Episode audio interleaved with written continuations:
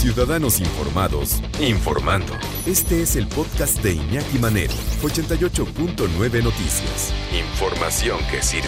Tráfico y clima cada 15 minutos. Oiga, pero, pero tire las escrituras de esta casa que está vendiendo, porque si no, no, ¿eh? Si no, nos puede vender esta casa. Bueno, es, vives en casa propia primero. Y segundo, eh, tienes a la mano, sabes en dónde están las escrituras de tu casa. ¿Saben cuántos mexicanos con casa propia no saben en dónde están las escrituras de su casa o no las tienen? Cuidado, eh. Cuidado, porque esto es, esto es material radioactivo, casi, casi.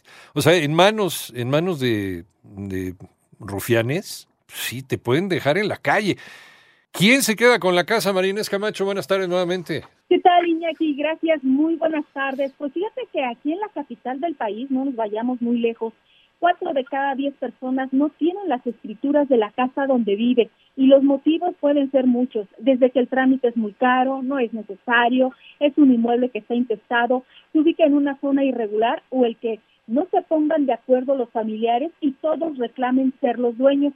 Esto lo explicó a Panorama Informativo Luis Antonio Montes de Oca. Él es el presidente del Colegio de Notarios de la Ciudad de México, quien agregó Iñaki que esto habla de la necesidad de atender un grave problema que es el de dar certeza jurídica sobre la propiedad donde vivimos. Vamos a escuchar.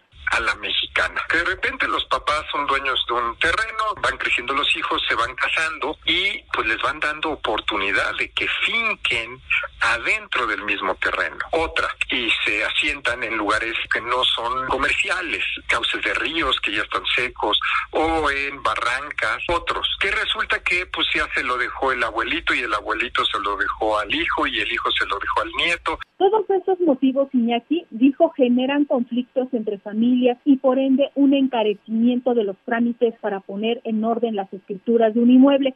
Y Iñaki, al cuestionarles sobre si las personas que viven en una casa se les puede considerar como invasores o ilegales, esto respondió. No, porque la, la, propiedad está bien, la propiedad está en el comercio. La propiedad era dueño de un papá, que ese papá tuvo varios hijos y que pues se las dejó a todos en partes iguales. Y que los hijos no se ponen de acuerdo para distribuir ese, ese acervo hereditario. Entonces, claro, para eso sirve el testamento. Cuatro de cada diez personas no tienen la escritura de su casa. Sí, bueno, el, el, el motivo que tú quieras, viene una inundación y se los llevó, el terremoto, lo que tú quieras.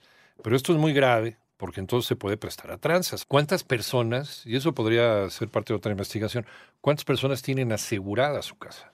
Sí, sí se pueden asegurar las casas, se deben de asegurar las casas y no es tan caro como uno piensa. Pero bueno, ahí lo dejamos, ahí cerramos el paréntesis.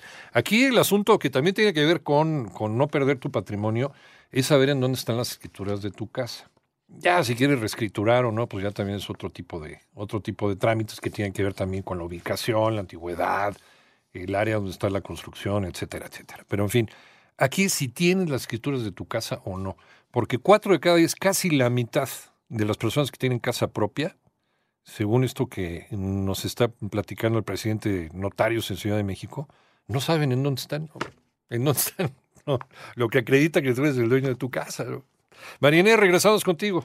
Gracias, Iñaki. Y ahorita que dices de los seguros, de acuerdo con datos de la AMI, Sí. Seis de cada diez casas cuentan con un seguro, pero, Seis de cada diez. pero Iñaki, porque están ligadas al crédito hipotecario, ah, ¿no? Porque okay. ya Ajá. acabé de pagar la casa, sí. ahora yo voy a buscar este eh, asegurarla por mi cuenta, no. Una vez que se acaba de pagar el crédito, se acabó hasta ahí el, el aseguramiento de, de, la vivienda. Uy, Pero ese bueno. es un problema. ¿Y, ¿Y, luego qué? Lo que platicamos. Oye, Iñaki, y fíjate que también eh, el no tener estas escrituras de la casa donde vivimos a nuestro nombre genera conflictos que puede llevarnos, Iñaki, a perder la propiedad que compramos con muchos sacrificios.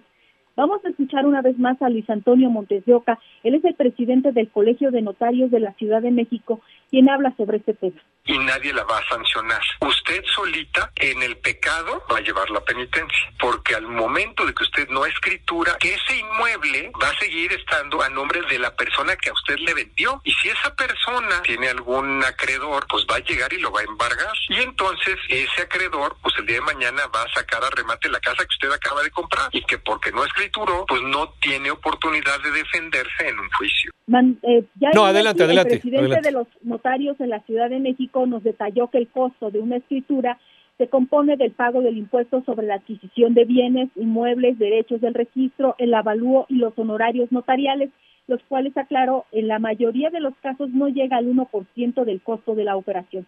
Por último, Iñaki, de acuerdo con los resultados de la novena encuesta de servicios notariales en la Ciudad de México, pues dejaron ver que la pandemia del COVID no impactó en la escrituración de inmuebles en la Ciudad de México. Sin embargo, en el trámite de testamentos sí se vio una tendencia diferente con un incremento con respecto al 2020 y es que mientras en la encuesta anterior registró un 20% de la población con un testamento, la última mostró un aumento a 23%, sin embargo se considera una cifra menor, lo que habla de una falta de cultura y de información entre la población mexicana. Y aquí es el panorama que yo les tengo esta tarde. Sí, no, no pierdas tu patrimonio. y efectivamente es, tú trabajaste y luchaste mucho por tener ese pedacito grande, chico, mediano, lo que sea, pero es tu patrimonio y es que lo que, en lo que vas a vivir y lo que le vas a dejar a tu familia, a lo mejor.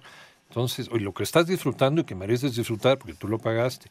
Entonces, no lo pierdas. Y luego, ¿sabes qué? Por ejemplo, colonias como, como esta, donde estamos trabajando aquí en las lomas de Chapultepec, hay un chorro de casas intestadas, así de plano, que, que a lo mejor en el testamento, porque no se encontraron los papeles de la casa, las escrituras de la casa. Y ahí están en un pleito legal, ¿no? Porque se murieron los antiguos dueños, ya personas de la tercera edad que ya fallecieron, y entre los hijos es un desbarajuste terrible. Entonces, guarden bien esas escrituras de la casa. Gracias, Marinés.